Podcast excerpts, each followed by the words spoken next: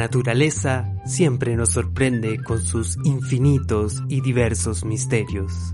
Hoy, en Oigamos la Respuesta, les compartimos un programa especial que se grabó hace 30 años en el ICQ, El Diamante.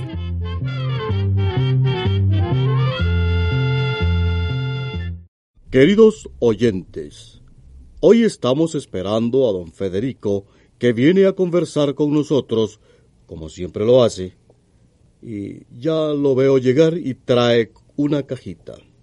Pase adelante, don Federico, ¿cómo le va? Muy bien, por dicha. ¿Y a usted? Bien, gracias. ¿Y qué trae en esa cajita? ¿Puedo verlo? Con mucho gusto, con mucho gusto.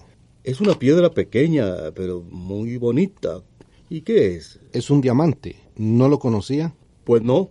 Es la primera vez que puedo ver uno. Es difícil que uno pueda conocer uno con el valor tan grande que tienen, imagínense que este diamante vale unos mil dólares.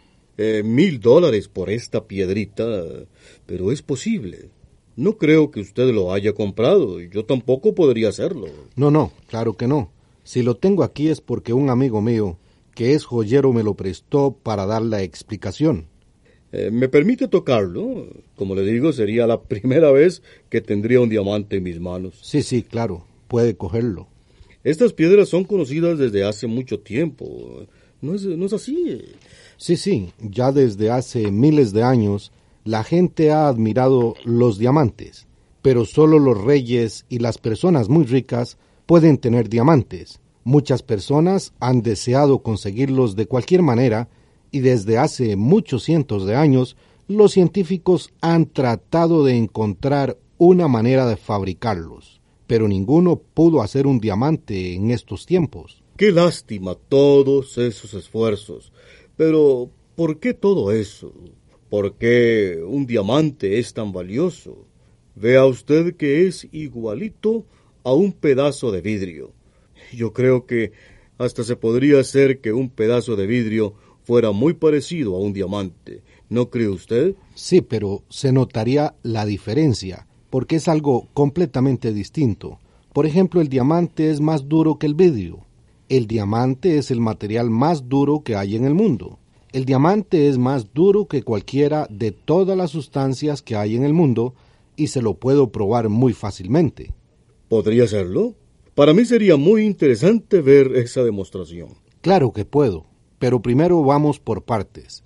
Cada material que hay en el mundo tiene su propia dureza.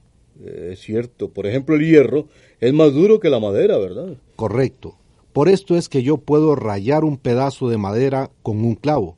El hierro es más duro, raya fácilmente la madera. Pero si yo hago todo lo contrario, o sea, que con un pedazo de madera trato de rayar el hierro, en ese hierro no queda ninguna seña, porque la madera no puede rayar el hierro.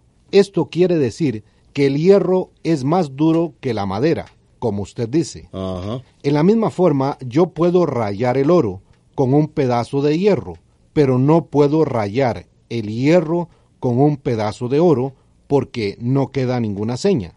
Entonces el hierro es más duro que el oro. Sí, y así cada material que hay en el mundo tiene su propia dureza. El diamante es el material más duro porque no se puede rayar con nada. Así es que yo no podría hacerle ni una seña a un diamante con un cuchillo de hierro o de acero. No, no, no se puede.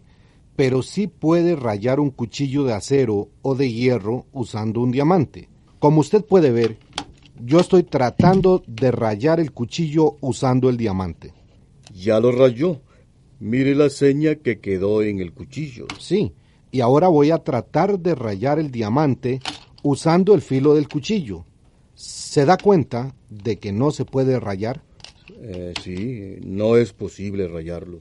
Realmente el diamante es más duro. Por esta gran dureza que tiene, es que se puede usar el diamante para cortar cualquier material. Por ejemplo, con diamante cortan vidrio. ¿Sabe usted cómo lo hacen? Yo he visto varias veces. Por ejemplo, cuando cortan vidrios para ventanas. Los trabajadores usaban un aparatito parecido a un lápiz. solo que en la punta tenía una piedrita. Con eso iban pasando la piedrita por encima del vidrio, dibujando una raya. Después les resultaba muy fácil partir el vidrio en el lugar en que estaba esa raya, y entonces el corte quedaba recto. La piedrita que ellos pasaban sobre el vidrio era un diamante muy pequeño que hacía una raya muy profunda en el vidrio y lo cortaba en pedazos. Así es que por esta gran dureza es que el diamante, además de ser una piedra preciosa, es usado en las fábricas en que hay que afilar hierro o hacer huecos en los metales duros. También cuando se hace un hueco profundo, los aparatos que se usan para hacer esos huecos tienen que tener diamante para poder cortar todas las duras rocas que hay en las profundidades. Además, también se usan los diamantes para cortar o para lijar otros diamantes cuando se les quiere dar una forma más bonita y usarlos, por ejemplo, en anillos. Para rajar un diamante hay que usar otro diamante, ya que los dos tienen igual dureza. No hay otra forma de rajarlo a menos que uno despedace uno. Pero, don Federico, ¿cómo se va a poder despedazar el material más duro del mundo? Sí, eso se puede hacer con facilidad. Realmente eso es raro, siendo el diamante tan duro.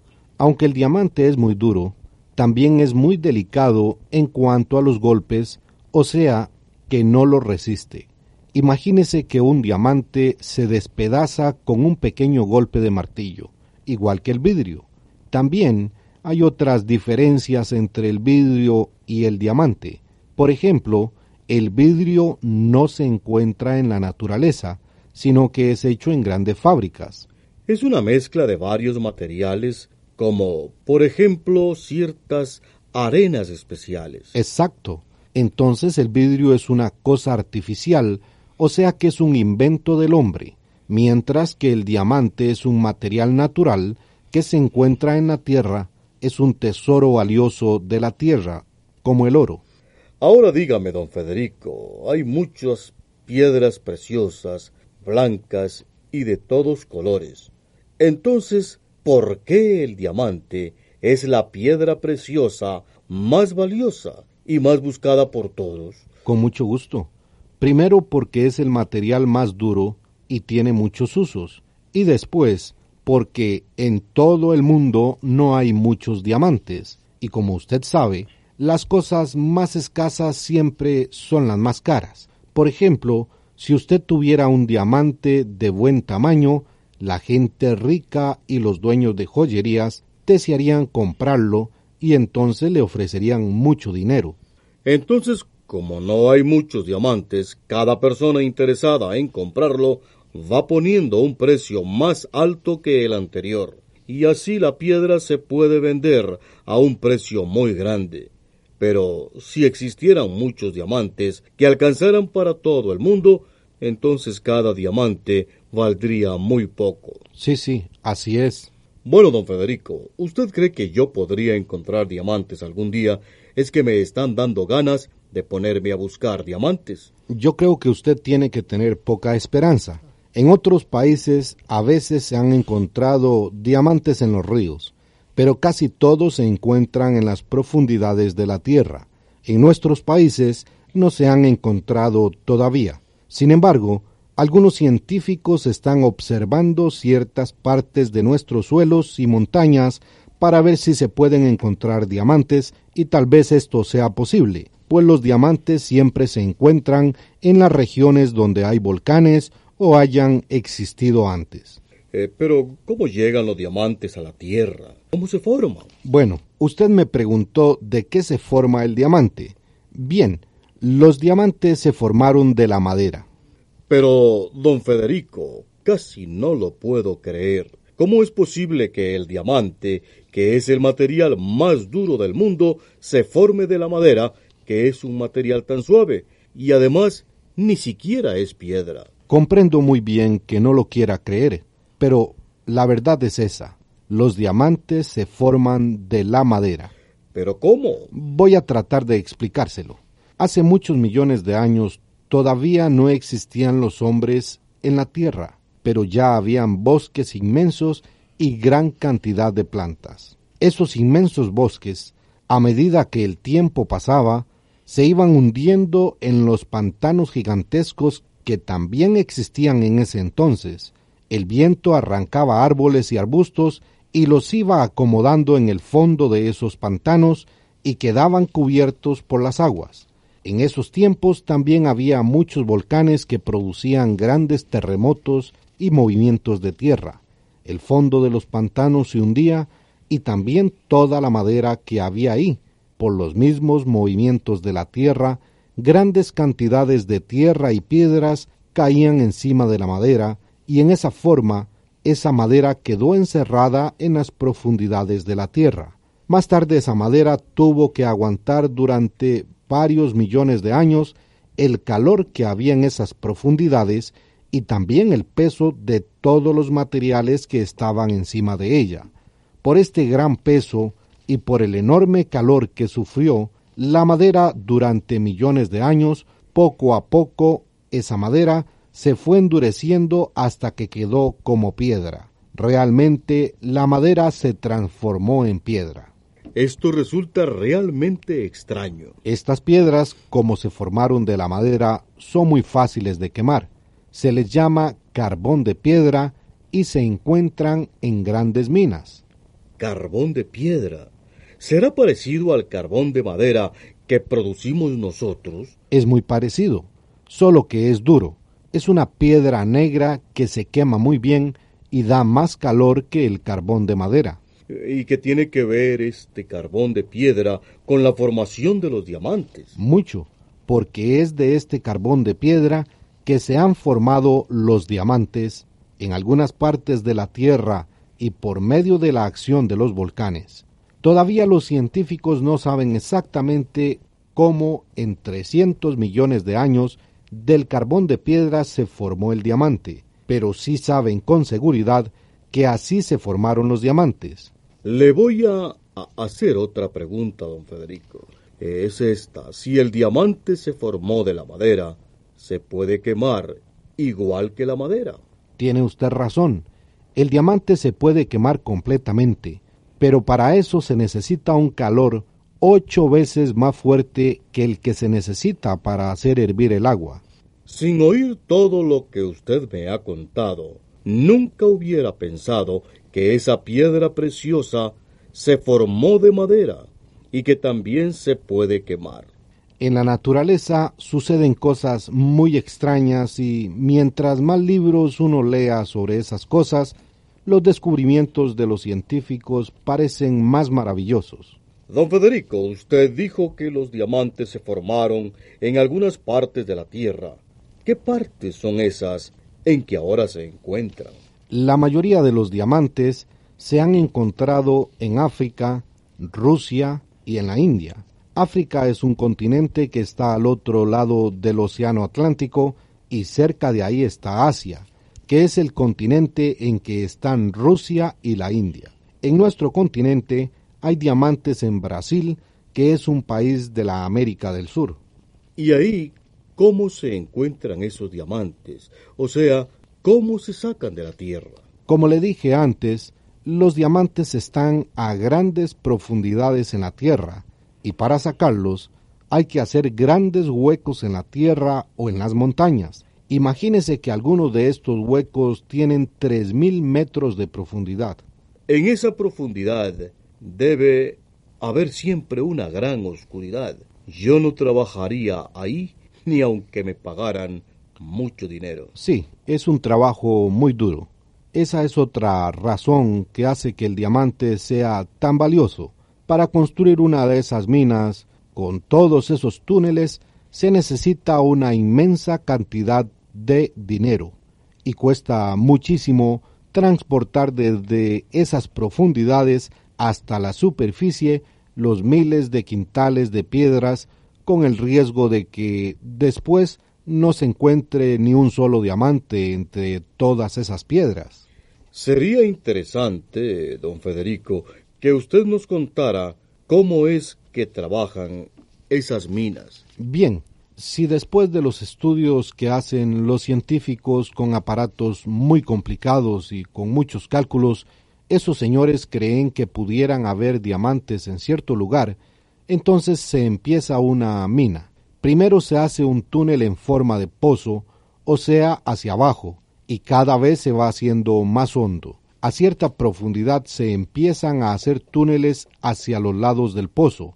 Son como cuevas grandes y largas. Debajo de esos primeros túneles se hacen otros más y se siguen haciendo más y más a medida que el hueco del centro va siendo más profundo. Entonces la mina llega a parecer como una casa con muchos pisos, lógico, metida dentro de la tierra. Los pisos serían esos túneles de los lados. Esos túneles tienen muchos kilómetros de largo y todos se comunican con el túnel en forma de pozo que llega hasta la superficie de la tierra. ¿Cómo es que pueden trabajar los hombres ahí? No creo que a esa profundidad haya luz o aire. Bueno, se puede decir que el trabajo en las minas es el más pesado que existe.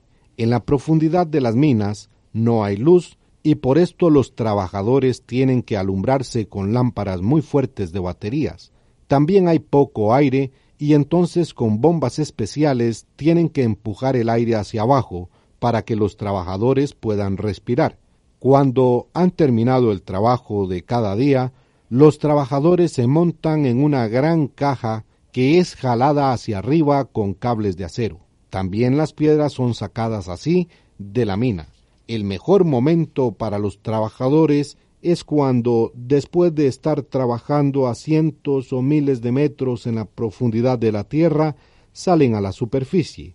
¿Y qué es lo que ellos hacen, don Federico? Bueno, ellos trabajan con picos y taladros, arrancando piedras al final de cada túnel. En esta forma los túneles se van haciendo cada vez más largos por las piedras que van arrancando. Esas piedras son cargadas en unos pequeños carritos eléctricos hasta el lugar en que está la caja que los transporta hasta arriba. La caja es jalada con cables de acero por motores eléctricos hasta la superficie. Ahí otros trabajadores descargan la carga de piedras y la riegan en el suelo. ¿Dónde quedan los diamantes? Si vienen diamantes, hay que buscarlos dentro de las piedras porque nunca se encuentran sueltos. ¿Y cómo los sacan? Con el mayor cuidado posible porque, como le he dicho, cualquier diamante se puede quebrar con el golpecito más pequeño. Entonces hay que usar un martillo pequeñito para ir quebrando las piedras. Hay miles que no tienen diamantes. De repente, en algunas piedras se nota que algo blanco está brillando. Debe ser emocionante. Sí, sí, pero no todos los diamantes que se encuentran son puros, o sea, completamente claros y brillantes. Ah, ¿no? No, no. Se encuentran algunos que tienen un color amarillento y oscuro, Solamente los que son blancos y celestes son inmensamente valiosos, como piedras preciosas y se llaman diamantes de lujo. Los demás, que a veces se ven como sucios por dentro, no se usan como piedras preciosas, pero como tienen igual dureza, se usan en las fábricas. Son los que se usan para cortar vidrio y para hacer huecos en los metales y para perforar las rocas, y ahora, ¿nos puede explicar qué hacen con los diamantes de lujo? Los diamantes puros los compran los joyeros y les dan cierta forma especial. Esto es tallar un diamante. Lo van tallando de manera que por todos los lados del diamante queden superficies de forma parecida a las piedras que se usan en los anillos. Estas caras del diamante reflejan la luz y lo hacen brillar de esa manera tan bella que usted puede observar. Los que tallan diamantes deben ser verdaderos artistas. Sí, tienen mucha experiencia y no pueden equivocarse cuando están tallando un diamante, porque con la más pequeña equivocación pueden destruir la piedra que es tan valiosa. Ahora, don Federico, usted nos cuenta que ese diamante que tiene ahí vale unos mil dólares. Con seguridad existen otros que son más valiosos que ese que usted tiene. Claro, claro. Por ejemplo, eh, en el año 1938, un pobre buscador de diamantes encontró un diamante enorme y lo vendió en 10 mil dólares. ¿10 mil dólares? Sí, pero el que lo compró hizo mejor negocio porque lo vendió en 425 mil dólares, o sea que la piedra era 40 veces más valiosa de lo que el pobre buscador creyó. Pero por lo menos el buscador de diamantes no quedó pobre, quedó con 10 mil dólares. Otro diamante grande que valía más o menos 50 mil dólares también tiene una historia extraña. Le pertenecía a un rey que tenía que ir a la guerra. El rey quiso sacar la piedra del país, pero tenía miedo de que la robaran de camino. Por eso se la dio al sirviente más fiel que tenía para que lo llevara a otro país. Pero a este señor lo asaltaron unos bandidos que querían robarse el diamante del rey y rápidamente se lo tragó. Entonces los bandidos lo mataron. Después, los amigos del rey encontraron al asesinado. Como ellos sabían que era seguro que no había querido darles la piedra a los bandidos y no la podían encontrar por ninguna parte, le abrieron el estómago y allí se encontraron el diamante del rey. El fiel sirviente la había cuidado aún después de muerto. ¡Qué historia más extraña! Y cierta, aunque parezca increíble. De veras que los diamantes son piedras extrañas, desde hace millones de años se formaron y se encuentran en lo profundo de la tierra, dentro de las rocas. Hay que sacarlos de esa profundidad con grandes sacrificios y peligros. Algunos artistas los tallan y pulen. Son valiosos. Se utilizan también en fábricas y algunos tienen una interesante historia propia. Lo único que aún deseara saber ¿No se pueden producir diamantes artificiales? Desde luego, eso ya se puede. Con una gran presión y una cantidad de calor, con una máquina especial, se pueden fabricar diamantes artificiales.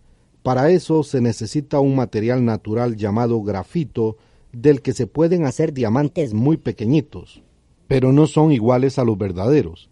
Un especialista conocedor de diamantes puede reconocer inmediatamente si tiene un diamante verdadero o uno artificial en las manos. El fabricado o artificial no es tan puro, pero sirve perfectamente para la industria.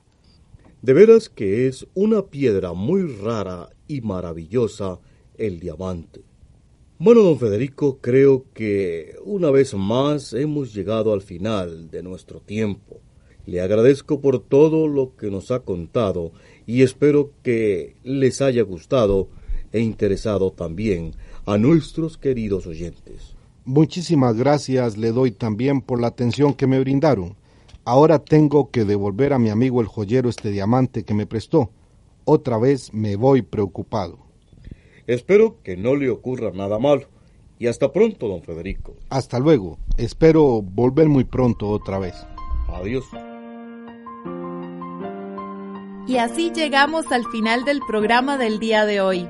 Los esperamos mañana en este su programa Oigamos la Respuesta. Mándenos sus preguntas al apartado 2948-1000 San José, Costa Rica. También puede enviarnos sus preguntas al correo electrónico icq.org o encuéntrenos en Facebook como Oigamos la Respuesta o llámenos por teléfono, código de área 506, número 2225-5338 o 2225-5438. Recuerde que comprender lo comprensible es un derecho humano.